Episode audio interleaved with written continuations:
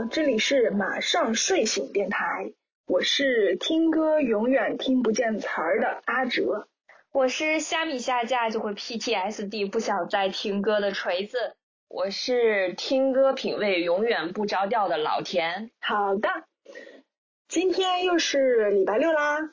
所以呢，我们今天正好发布了我们第一期的播客，然后晚上就紧跟着加紧开始录制第二期。嗯，正好我们最近虾米音乐停止服务这件事情炒的也是比较火热，是是，大家就想一起随意的就聊聊这个事情。说到这个啊，我其实听音乐真的不算特别广泛和认真的。我仔细一想，好像自己都没有下载过虾米这个软件啊？真的吗？对，因为我在国内的时候 一直用的都是网易云音乐，出国了以后就是用的 Spotify。你们俩应该是用过虾米的吧？谈谈使用感受呗。嗯，那我先说好了。其实我应该算是虾米的深度用户。他虾米之前说要下架的时候，就是他自己平台出了一个致虾米音乐人及用户的一封信，大概是里面可以看到你自己什么时候注册的，陪伴虾米度过了多久，大概的一个目录。然后发现自己已经使用了接近快十年。他这个平台应该是大概有十二年的历史吧。然后觉得自。自己其实真的用了挺久的了，老田你嘞？我应该不像锤子，像锤子这样就是属于比较一个深度的用户吧。我其实应该是从。呃，一六年开始，我好像才开始用这个虾米，但是我我是因为呃用的这个音乐的 app 是比较多，什么 QQ 呀，然后网易呀，包括虾米呀，就是好几个 app 同时在用。但是之前的一段时间的话，因为就是各个平台都去听嘛，就其实还没有集中感受到说是虾米特点呀，或者它的一个长处。但是也是近两年的时间。我突然有一天听到了一首歌，无意中听到一首歌，然后我觉得嗯特别符合我的一个口味，我才把注意力转向了这个夏米。但是就是像锤子说的，今年在年底的时候就收到了这样一条信息，我是感到蛮惊讶或者蛮震惊的吧，因为就好像是说像人的一个经历也好，或者是人和人之间一个一个感情也好，呃你在之前并没有发现他的好，但是突然发现他的好了，哎。呃，因为一些事情要分开，对他要离开了，你要分别了，就是有一种依依不舍，或者是说是一种无奈，或者是一种落寞也好，反正就是心情挺复杂的，像失恋了一样，有点儿，有点那个感觉。我对虾米的那个印象，大概就是上面独立音乐人比较多，然后音乐风格相对小众一点，是不是？没错。其实像我关注虾米，也是因为当时是高中时期嘛。嗯。然后在高中之前，像小学、初中啊，我们接触音乐的面还是比较狭窄的，大家的听歌品味也都差不多，就都听周杰伦啊、蔡依林啊、林俊杰啊这些 流行音乐。嗯。接触音乐的方式也很局限、狭窄，对。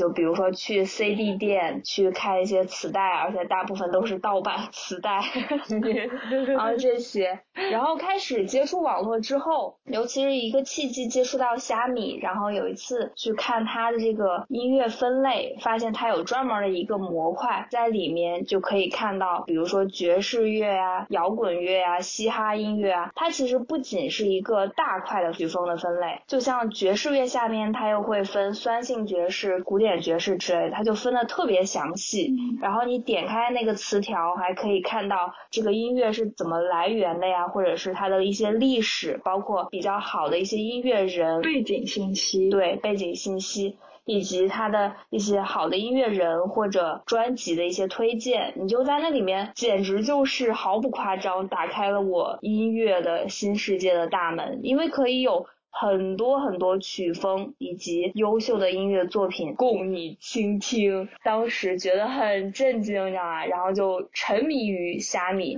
其实一直到截止到现在，都是我使用频率最高的一个音乐 app。哎，你提到这个，我就想起我高中的时候，大家都是使用 MP 三的那个年纪。嗯，就像你说的，会有因为所了解到的音乐人并不多，你就会受限于你自己的知识范围，你就会只听到这几个可能被宣传的比较多，在这个年龄群体，在你所在的这个圈子里面推广的了解的比较多的一些音乐人的音乐。对。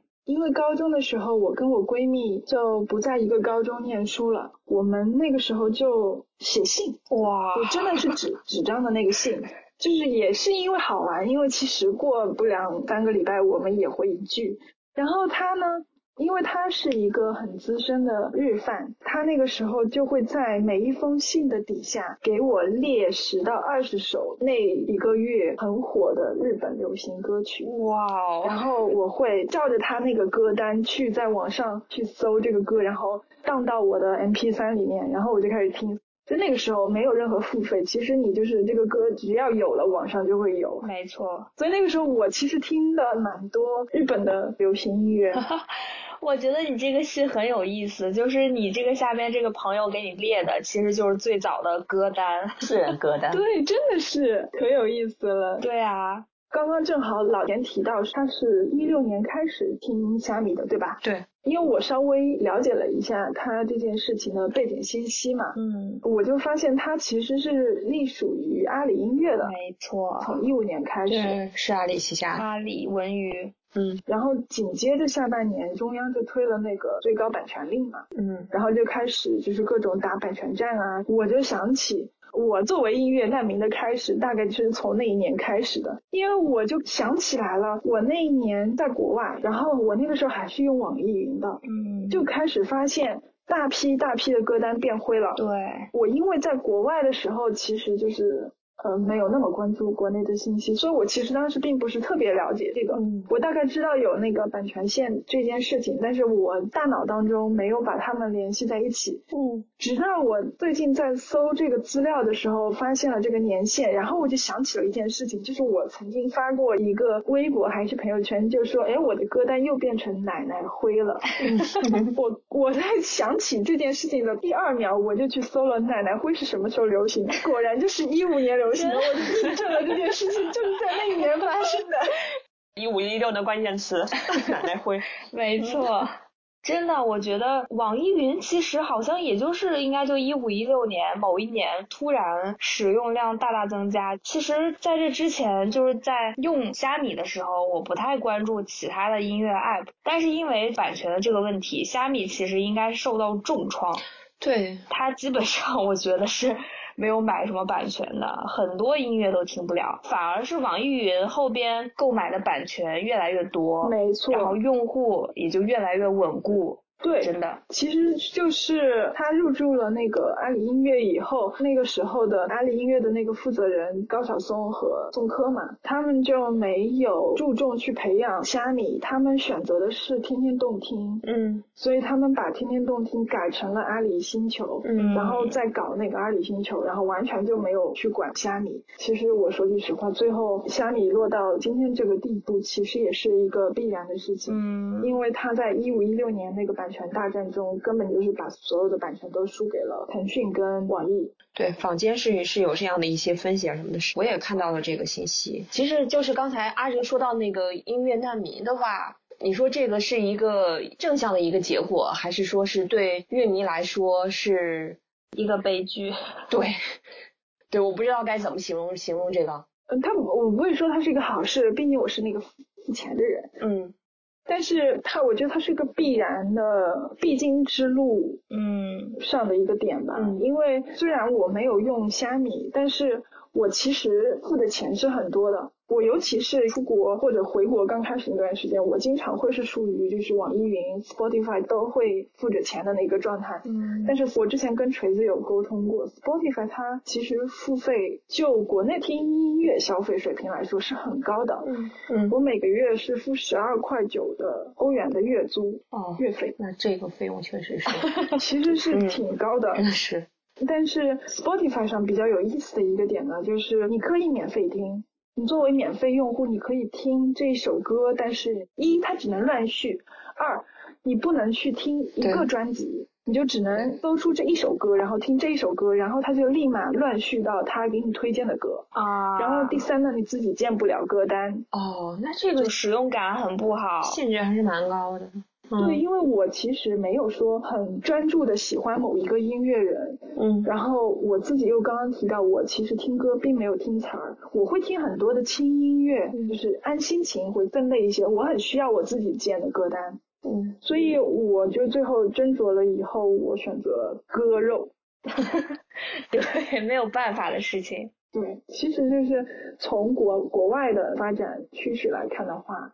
国内发展成这样也是一个必然的情况。对，我也顺着老田的刚才这个问题往下讲。其实，包括我们这次起的这个题目叫“音乐难民”，就是虾米下架这个事情。为什么会引起这么多的讨论？嗯，其实它反倒现在对于版权这一块的讨论倒越来越小了。主要我觉得还是有两方面讨论的热点，一个其实是像难民这个词，就很多加密个体用户的一种集体逃难的感觉。嗯，就包括当时大家一时不知所措，因为比如说像我这种用了快十年，就自己建了很多歌单，对，包括收藏了很多歌曲，对，都是平时自己会听的比较。较多的使用频率也比较多，包括虾米很人性化，就是他自己在最后致用户的一封信里也出了相关的这个音乐转移办法，给你很详细的列出来，你可以保存网页呀、音乐人的介绍呀，非常详细的给你列出来。其实有一点很讽刺的就是，网易云现在推出了一个一键导入虾米歌单的功能，虽然很方便，但其实是你看到那个一键导入的过程中，它少掉了很多音乐。嗯，其实这一点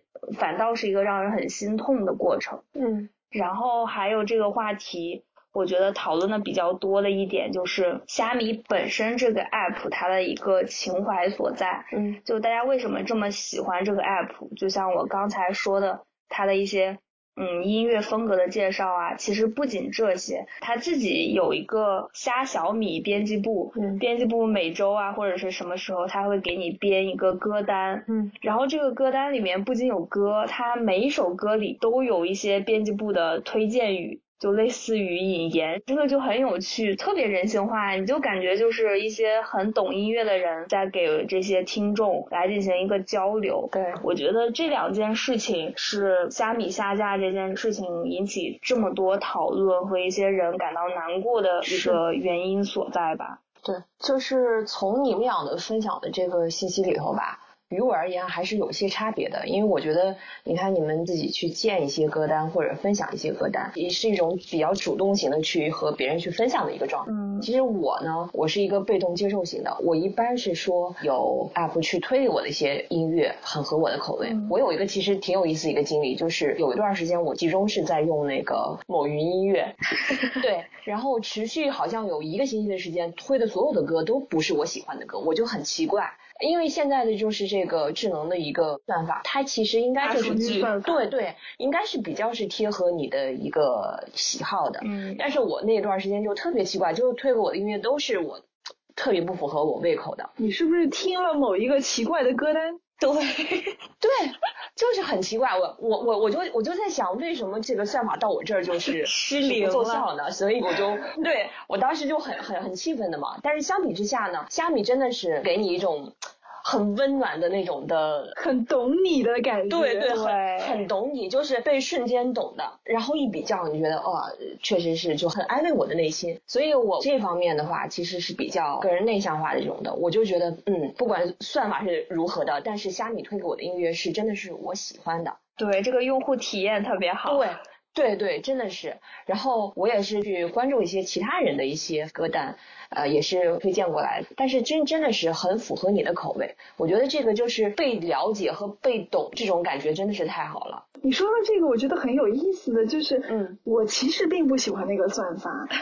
在我用网易云的过程当中，我在不同的时候，我会想听不一样的音乐。但是自打这种算法出现以后，我就经常听到一样的音乐。对，比如说我在写东西的时候，我会喜欢听一类音乐，然后他就老给我推荐我之前在打扫卫生的时候听的那个。对，也也也是一个 bug。我就很不喜欢这个算法。对，是的。是的，Spotify 它上面有一个做的比较好的，我知道国内其他的音乐 App 上也有这个，就是心情。嗯但是我觉得 Spotify 它做的相对归类归的比较好，就是它有一个按心情分类的一个选择，就是你可以按照你开心，或者是回家路上，或者是抑郁，对，甚至它分的那个心情很细，我就很喜欢。对对，这样会感觉会更更好一些。是的，对我之前也是，因为你有时候有一些其他需求，你比如说就是我们这个音乐的一个使用场景，你比如说有可能是在工作中呀，或者是什么情况下你涉及到了，你是有一种刚性的需求，迫使你去找一些相关的音乐，但是隔天之后这个 app 一直在循环往复在给你推送这个音乐，没错其实你就觉得感觉受到了冒犯。对 我是当时是有这种的这种心情。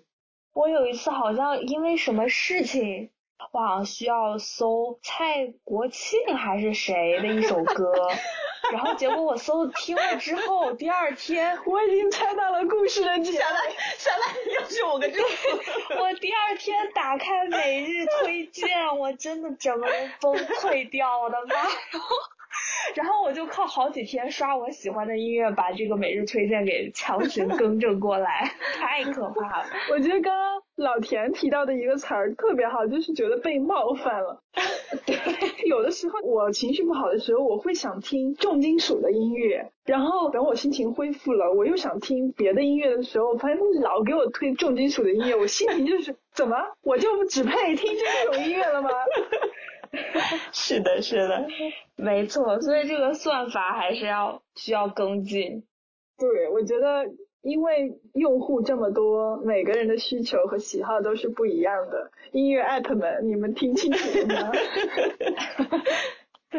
虾米说我们不听，我们再见了已经。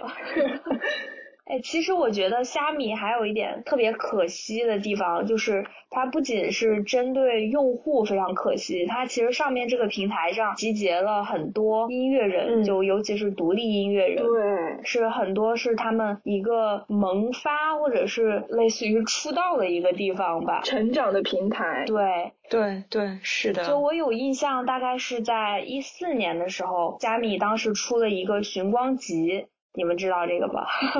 一四年我还没有入驻那个，寻光计划，我听说。对，寻光集当时其实就引起了我觉得是独立音乐人圈内的一个轰动。就它是虾米为了这些音乐人集结的一个专辑，就像它这个名字一样，啊它大概就是一个寻光聚光，寻找独立音乐人的一个概念。嗯，然后当时在这个专辑里面集结了很多音乐人，当时并不火，但是现在我觉得应该是大家都耳熟能详吧。举几个我有印象的，比如说《逃跑计划》，就是唱《夜空中最亮的星》那个，啊啊，这样的戏，当啊时应该好像还有李荣浩吧，有痛痒、好妹妹、嗯，声音玩具、哇，那现在都是很火莫西子诗、梁小雪、卡奇社，包括丘比。哇，其实我现在说出来，当时在一四年的时候，可能听的人并不多吧，但是现在应该这些，包括这几年乐队的夏天呀，他们这些应该都是走出来走的挺好的一批，当时都在这个寻光集里面，所以可见虾米其实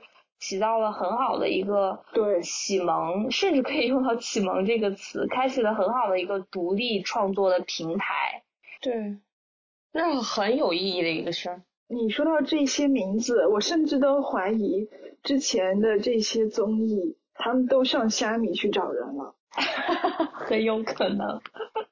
其实有一点是因为他们这些音乐人在这个平台上发声机会比较多嘛，很多第一时间就把作品发布到虾米这个平台上面，而且它的听众量也比较大。对，而且还有一点就是，虾米有一点特别好，我就以网易云举例啊，也不是针对它，嗯，我就比如说丘比，我点开丘比虾米音乐人界面，它会有很详细的对它的一个介绍，比如说他从什么时候开始创造音乐，他的音乐理念啊都会有。但是网易云点开丘比，就简单的一张照片，其他的大概就没有什么介绍了。对，但是我想这个跟音乐人自己在哪个平台主要去推广自己的音乐有关吧。我想这个可能早期还是音乐人自己 upload 的信息。嗯，没错，是的，就像呃音乐人自己的 QQ 空间一样。对，对，没错。但是你提到那个虾米，他为这些音乐人做出的努力，我对，嗯，虾米的那个界面之所以这么完善，嗯有可能是它背后有虾米的团队在付出。这个是必然的，对，对，是会推进的。这肯定是对必然的。所以这次虾米要下架，它好像有推出相应的重新集结独立音乐人的一个类似于平台吧。因为我自己没有 创作音乐，所以没有后续关注这件事情。可能是他也会觉得，不仅用户会作为难民，他们这些独立音乐人也会作为难民，嗯包括。后来微博上出了很多只能在虾米音乐听到的歌曲的歌单，嗯，就这些，大部分一方面是类似于没有版权，只有虾米有；另一方面，有些就是独立音乐人，因为他其实只在虾米注册了自己的账号，上传自己的作品，这部分人也是存在的，所以虾米可能也会后续出一些相应的解决办法吧，就是缓解这些人的一个就作品完全流失。消失的一个概念。对，对，就你提到这个独立音乐人，他只有在虾米上有版权这个事情，嗯，就是部分啊，部分独立音乐人他只有在虾米上上架了。对，我觉得也是因为虾米它营造了，或者说慢慢成长出了这样的一个平台，对。针对音乐人也好，针对乐迷也好，它就是一个这样小众的，就有点像豆瓣的那种感觉，就是我们就是这一圈人，没错，就是它有这样的一个氛围在那里，就让我想起了前两年各种综艺，包括就是乐队啊，包括说唱啊这些，嗯。就老提到的一个地下音乐的这个概念。嗯。好像这帮人他就很有自己的那份清高在那里，嗯，他对自己的一个渠道发布，对自己的甚至对自己的粉丝，似乎都有一种就是要求对要求，是有一定门槛的。对，因为但是我就觉得，不管是艺术还是娱乐，嗯，就是它都其实并不属于公众的一个基础需求，没错。所以到最后，其实你如果想要发展的话，你必然是要向公众和市场去低头的。对，资本的力量。没错，我就想起之前乐队的时候，大张伟说：“你们凭什么老觉得在地下很厉害？对，其实就是混得不好的一群人。对对对，大张伟这个例子举得真好，我觉得大张伟这个人真的很有意思，看得很透。很多公众号讨论他，对，说他其实才是真正的朋克。我们有点扯远了，但是确实就是还想说一句，就是大老师还是活得挺通透的，虽然表面上感觉是一个不也是不着四六的一个人，但是真的是其实还是活得挺通透的。我我怎么说呢？就是还是回到我们这主题上，我当时其实说这个虾米关停的这个事儿的话，就还是个人情感上的一种不舍吧。我当时也没想说是到底是因为什么原因，是因为资本原因啊，或者是因为版权啊，大家都在讨论说为什么要关停呢？不能有其他公司去收购啊什么的，就好多的这种都纷纷扰扰的信息。但是我只是关注的，就觉得好像有点夸大，但是我就觉得一个 app 或者是一个音乐工具它不存在了，好像就是有些好像一个记忆。对对对，好像有一部分人的一些记忆就终止了。我觉得这个是从情感层面考虑，会有一些不舍吧。对，老田说的其实反倒引出来了一个很好的点，他觉得虾米下架了，就一部分人的记忆就不在了。这其实是一个就我们互联网时代一个很奇妙的点，是就类似于好像我们把一部分的自我上传到这个音乐平台上了，嗯包括你的使用感受啊。嗯哎，我之前在豆瓣上好像看到过一个话题吧，好像叫做什么“我们遗失的数字自我”，嗯就因为虾米下架这件事情，大概意思就是说虾米下架了，然后记忆不复存在了，我们一部分自我好像也不再有了，对就你找不到任何痕迹。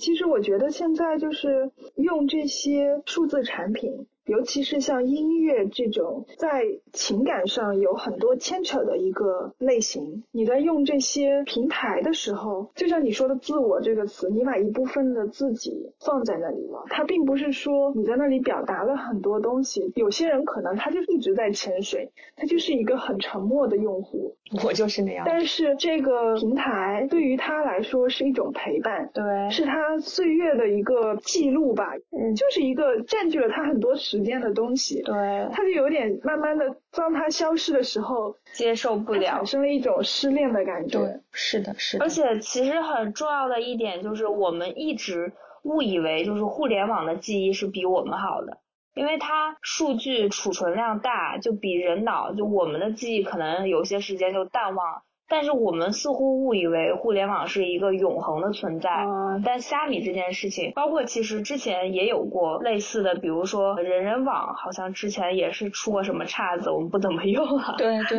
你们有用过人人网吗？用过用过用过，也勾起我们的记忆。对啊，就后边也突然不用了。然后包括其实还有一个比较小众的音乐网叫落网，我可能这个听的人更少。嗯，anyway，就是这些东西也都突然平台消失了，可能真的对我的一个比较大的冲击，就是让我觉得，哎，即使你东西是在互联网上，但是它有一天也可能会消失不见，而且这个冲击对你来说是更大的。对，是的。你提的这个东西真的很有意思。对。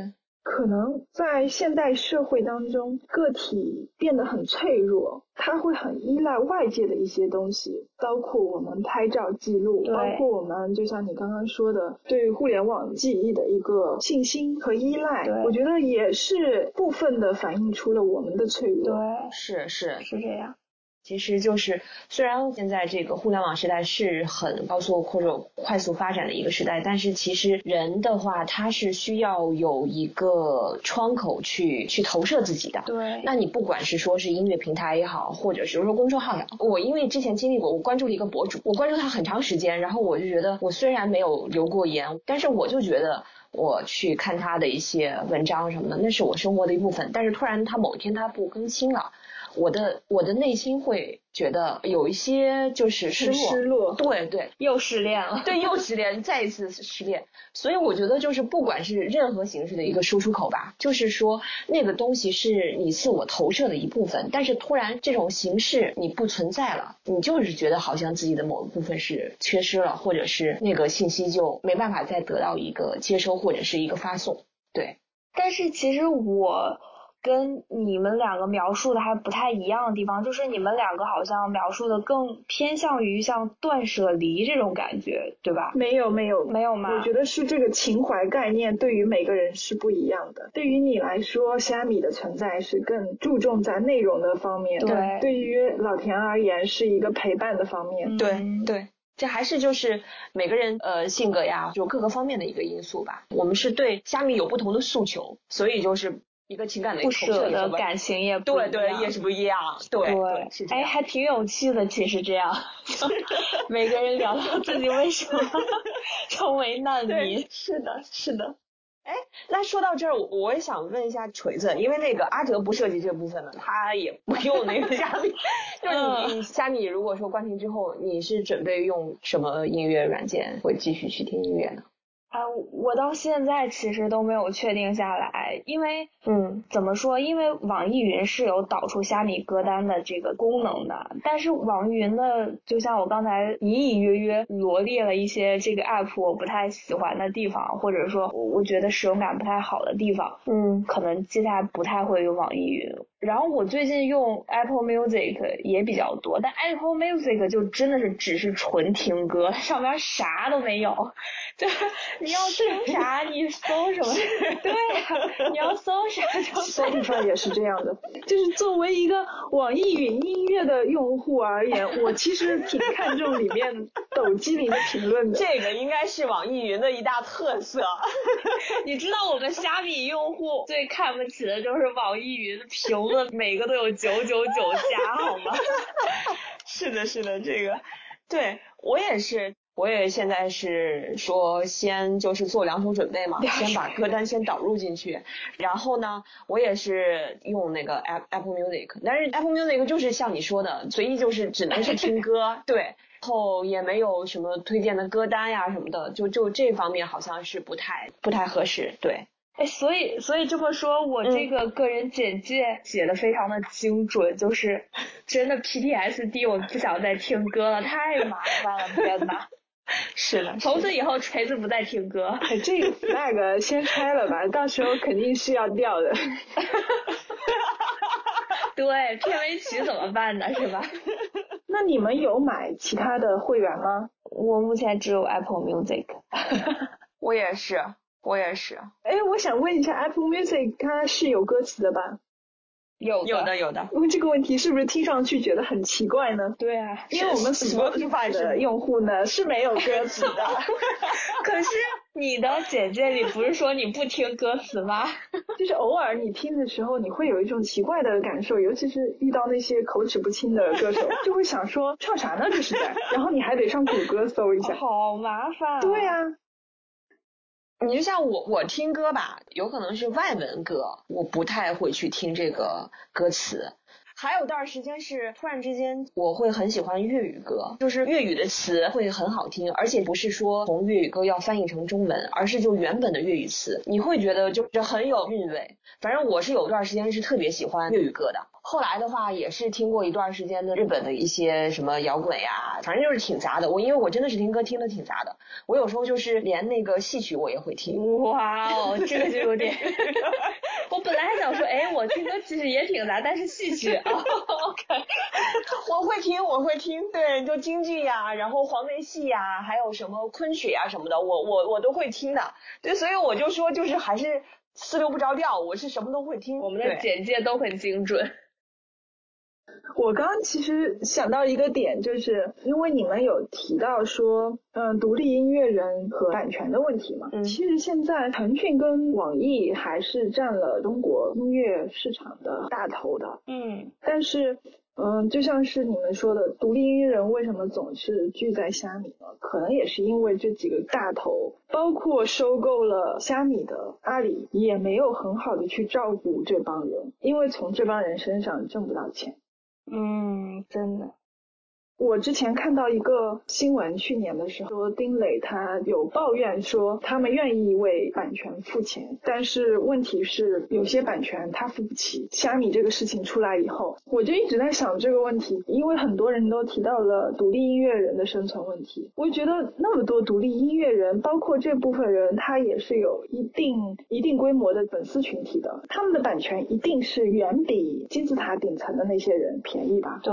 但是为什么说你？愿意付钱，但是买不起。嗯，肯定就是他不愿意买这部分人的版权，他更愿意去花那个钱去竞争真正需要钱的这部分独立音乐人，他其实还是没有挣到钱的。对，就真的很难做。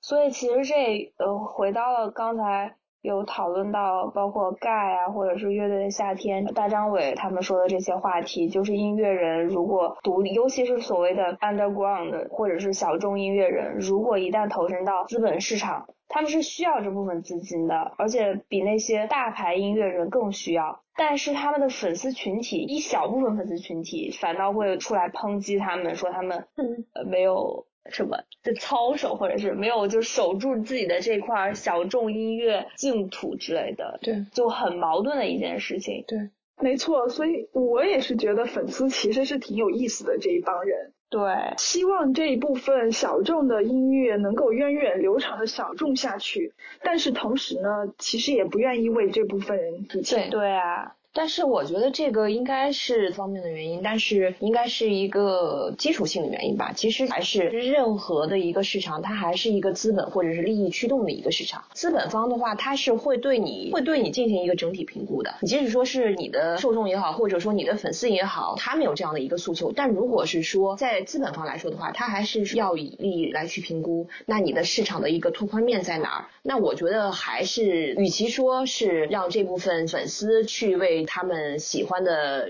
呃音乐人也好，乐队也好，去为他们的这个不怎么流行来买单，还不如说是因为真正的资本方的一个驱动吧。我是想说，粉丝或者说是听众付费的意愿其实还是挺重要的，因为他之所以要去争那个百分之一，也不就是为了你的付费意愿那你们有听到说，就是或者说有看到？